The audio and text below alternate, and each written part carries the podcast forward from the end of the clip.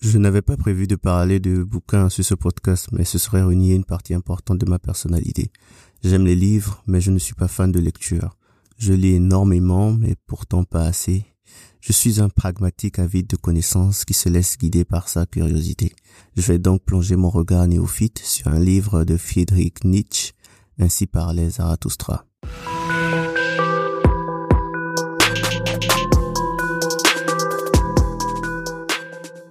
Avant toute chose, je tiens à préciser que je ne suis ni philosophe ni expert de la pensée nietzschéenne. Mon interprétation de certains passages peut être erronée selon les standards officiels, mais la philosophie a ça de joli qu'elle est là pour justement briser les barrières qui limitent la pensée.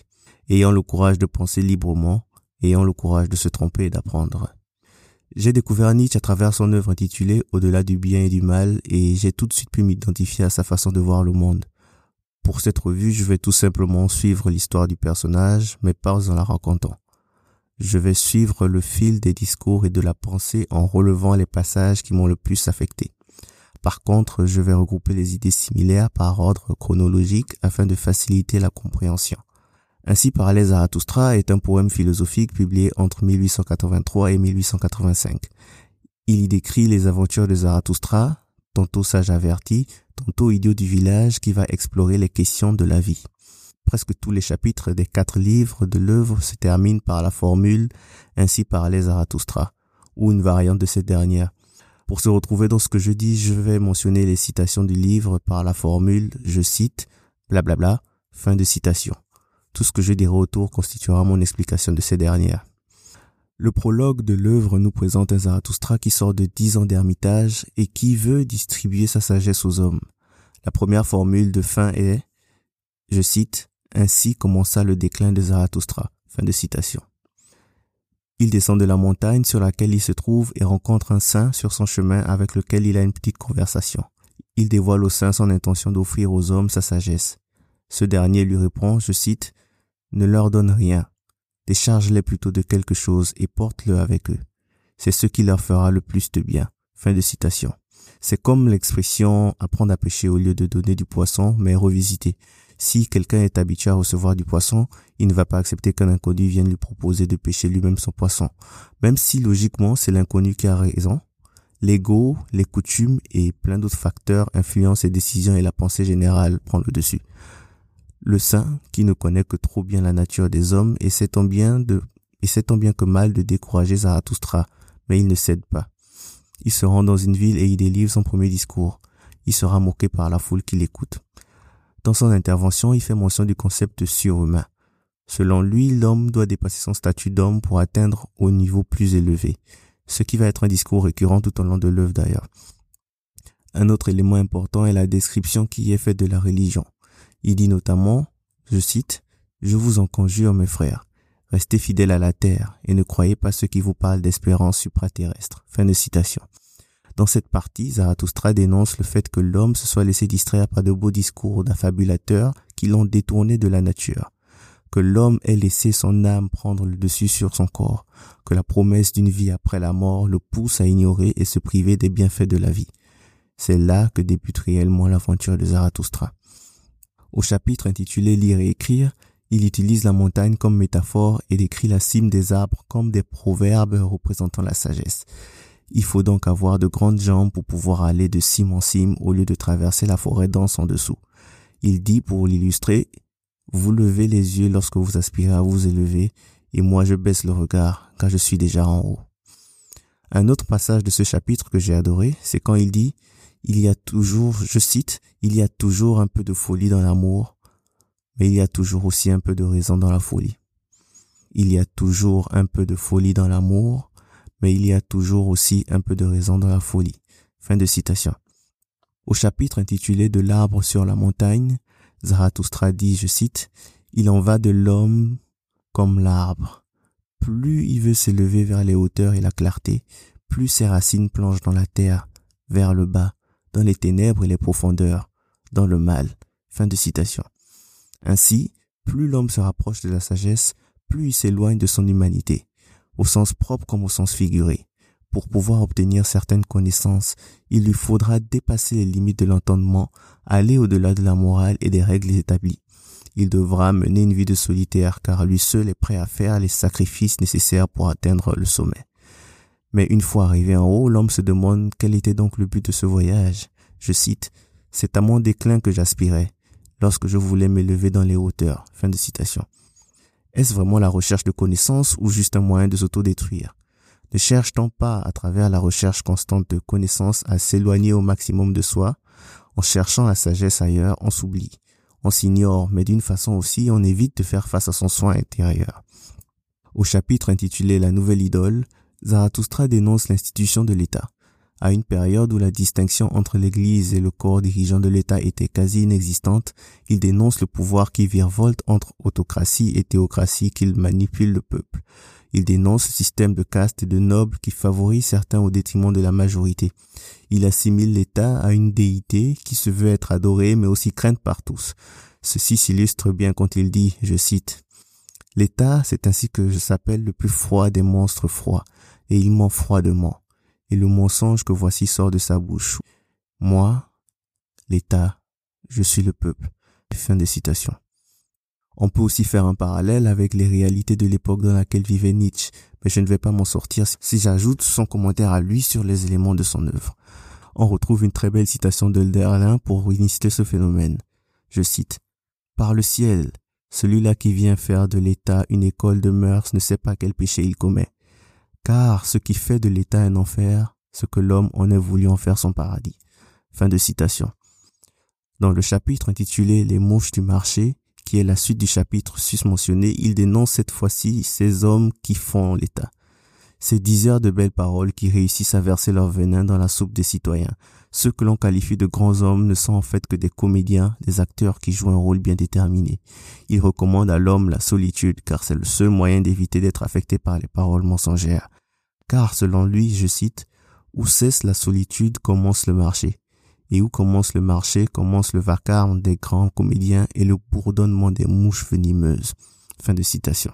Une autre solution proposée par Zarathustra pour éviter de tomber sous le charme de ce verbiage est la simplicité. Selon lui, l'homme qui n'est pas attiré par les richesses et le superflu est plus à même de se protéger contre ce type de menaces. L'homme minimaliste et réservé qui n'a aucune attache sur les biens matériels ne peut se laisser facilement séduire par des promesses de gains futurs. Sur l'amitié, il considère que c'est parce que l'on recherche quelque chose que l'on n'a pas en soi qu'on se fait des amis. C'est parce que l'homme est à la recherche constante de ce qui lui manque qu'il va se créer des ennemis, car cette relation avec l'ennemi est une sorte d'amitié en elle-même. Il dit, mais souvent l'on attaque et l'on se fait un ennemi pour cacher que l'on est soi-même vulnérable. On doit donc avoir en son ami son meilleur ennemi. L'homme valut plus le toi qui représente l'autre que le soi ou le moi qui le représente lui-même. En cherchant à être plus proche d'autrui, l'homme essaie donc, consciemment ou inconsciemment, de s'éloigner de son moi. Il termine ce chapitre en disant, je cite, Votre mauvais amour pour vous-même fait pour vous de la solitude une prison. Fin de citation. Au chapitre suivant, il précise tout de même que l'ennemi principal de l'homme, c'est lui-même. C'est une pensée largement partagée par de nombreux philosophes dont Thomas Hobbes avec sa fameuse citation, je cite, L'homme est un loup pour l'homme, fin de citation. En effet, c'est toi-même qui mettras des barrières à ton développement, en te disant que tu ne peux pas, que tu ne veux pas, ou en trouvant des raisons pour justifier ta non-prise d'action. Au chapitre intitulé de la morsure de la vipère, il explore une idée qui se rapporte au machiavélisme mais dont l'origine est plus lointaine. Je cite, Et s'il vous a été fait une grave injustice, Ajoutez-en vite cinq petites. Il est horrible à voir celui qui est seul écrasé par l'injustice. Une petite vengeance est plus humaine que pas de vengeance du tout. Fin de citation. C'est demander un effort surhumain aux victimes que de leur exiger non seulement le pardon de leur bourreau, mais surtout un pardon sans vengeance. Pour éviter de tomber dans les travers de la moralité générale, il vaut mieux donc réagir au plus vite après avoir subi une injustice, une sorte de sanction des actes d'injustice par de l'injustice. Pour résumer, Zarathustra, après sa descente de la montagne, va rencontrer plusieurs personnes avec qui il va interagir sur la religion, l'état, l'amitié, la recherche de connaissances, la quête du soin intérieur et aussi les femmes. Je ne me suis pas attardé sur cette partie-là parce qu'elle reflète clairement la vision euh, de la société d'antan et je n'ai pas nécessairement envie d'y appliquer le filtre de mes valeurs actuelles. Le livre suivant a été plus difficile à comprendre, ce qui fait que je n'en ai relevé que quelques passages. Zarathustra explore la création en mettant l'accent sur le fait que la création au sens divin n'existe pas. Il a déjà renié l'existence, ou du moins la présence de Dieu dans le prologue de l'œuvre. Il veut que l'homme remplace sa vision de Dieu par celle du surhumain. Il nous est impossible de créer un Dieu, mais il nous est possible de créer un homme surhumain. Le surhumain se distingue par sa capacité à exister dans la réalité. Il n'est pas impérissable et c'est ce qui fait sa force. La mort est un passage nécessaire à la création. Si personne ne mourait, personne ne créerait. L'acte créatif passe par la volonté de créer, l'homme se libère donc à travers la volonté, puis la création. Plus loin, il prévient l'homme contre la vanité et l'orgueil, comme un clin d'œil à son idée principale qui est de distribuer la connaissance telle une aumône à toutes les personnes qu'il rencontre. Il met donc en garde contre ceux que l'on aide car c'est dans la nature de l'homme d'envier et de jalouser. Lorsque l'on aide quelqu'un, il faut faire en sorte que la personne ne sache pas qui l'a aidé. Il dit notamment, je cite, je me lave la main qui a aidé celui qui souffre. Fin de citation. Pour montrer qu'il cherche à oublier l'acte de bienfait posé. Il ne veut pas que son ego en soit affecté. Il ajoute, je cite, je cite, car d'avoir vu souffrir celui qui souffre, j'en ai eu honte pour sa pudeur même.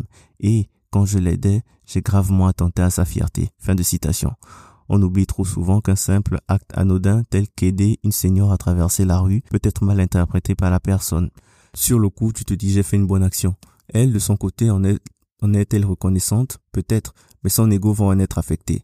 Elle va se dire par exemple, pense-t-il que je suis trop vieille, que je ne puisse pas me débrouiller toute seule Et c'est ainsi qu'un acte de gentillesse devient quelque chose de fâcheux dans l'esprit de quelqu'un. Il finit ce chapitre en narrant une conversation qu'il a eue avec le diable lors de laquelle il lui dit, je cite, Dieu aussi a son enfer. C'est son amour pour les hommes. Fin de citation.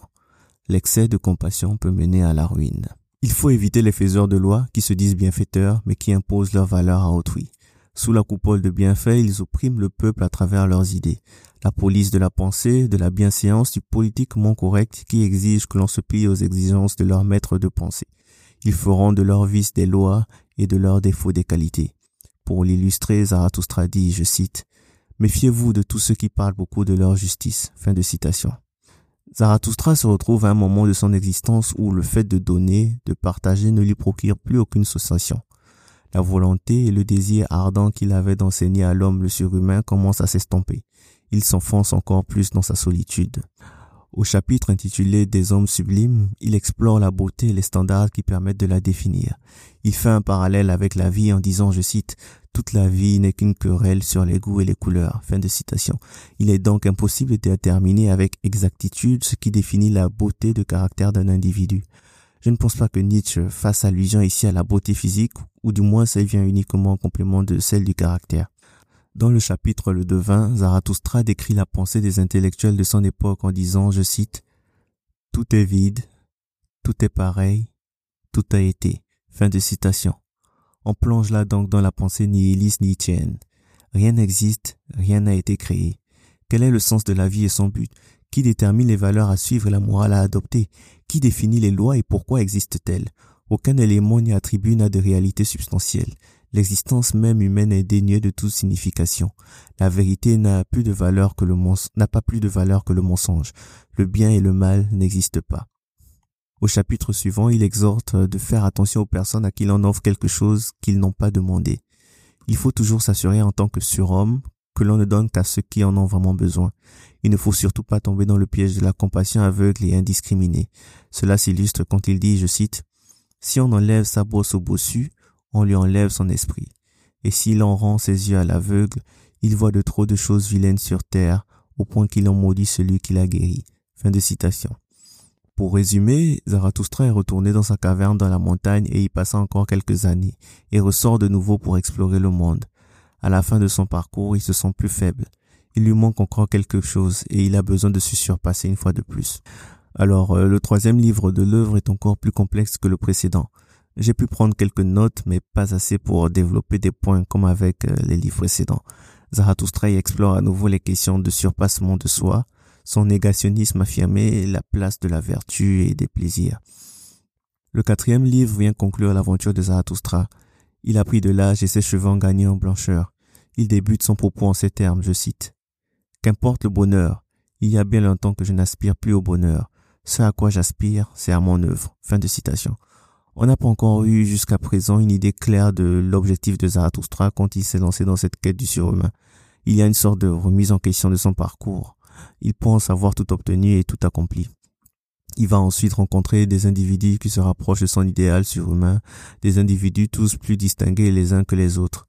À la fin, il va atteindre un état de bonheur et de satisfaction suprême. Tout comme avec le livre précédent, j'ai eu du mal à prendre des notes. Je fais en général des petites annotations au crayon sur le côté des pages au fil de ma lecture. Et cette partie est toute blanche en fait dans les chapitres 3 et 4, 4 dans les œuvres 3 et 4 parce que je n'ai pas pris de notes j'ai pas pu comprendre ce qu'il disait, c'était assez compliqué. La morale est un élément important de la pensée de Zarathustra.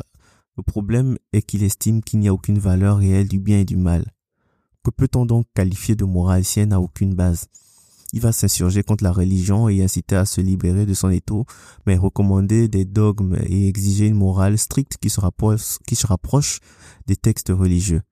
C'est son penchant pour le nihilisme et cette approche contrarienne de sa pensée qui le rendent fascinant. C'est une œuvre dense et difficile à lire. J'ai mis du temps à la finir parce que je devais m'arrêter pour faire des recherches sur certains passages. Nietzsche a un style d'écriture très particulier et la traduction en français le rend encore plus complexe. J'ai survolé la plupart des thèmes abordés, sinon cet épisode aurait duré au minimum 5 heures pour un seul chapitre. Lui-même considérait cette œuvre comme étant difficile. Il la qualifiait de cinquième évangile parce que oui, Nietzsche a une vision, a une opinion très haute de sa personne. La description la plus simple de Nietzsche vient de George Arthur Goldsmith, qui a fait la traduction. Il dit, je cite, La pensée de Nietzsche n'a jamais rien d'abstrait, de calculé, de construit. On n'y trouvera jamais aucun édifice théorique, mais elle est tout entière faite de fulgurances subjectives dont l'expression est toujours la manifestation mais non le contenu. Fin de citation. Il n'y a rien de plus passionnant pour moi que d'explorer en profondeur des sujets qui poussent à la réflexion et la remise en question des normes. C'est ainsi que l'on en apprend plus sur autrui, mais surtout sur soi-même. Il n'y a pas de mal à être différent, bizarre, négationniste, d'avoir une vision du monde qui nous est propre. Il n'y a pas de mal à se rebeller contre le statu quo et laisser libre cours à ses idées.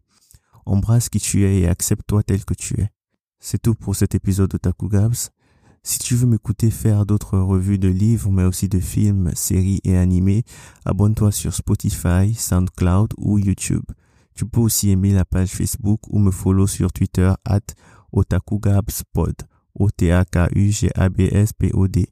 Et n'oublie surtout pas de prendre soin de toi. C'est vraiment, vraiment important. Ciao, ciao.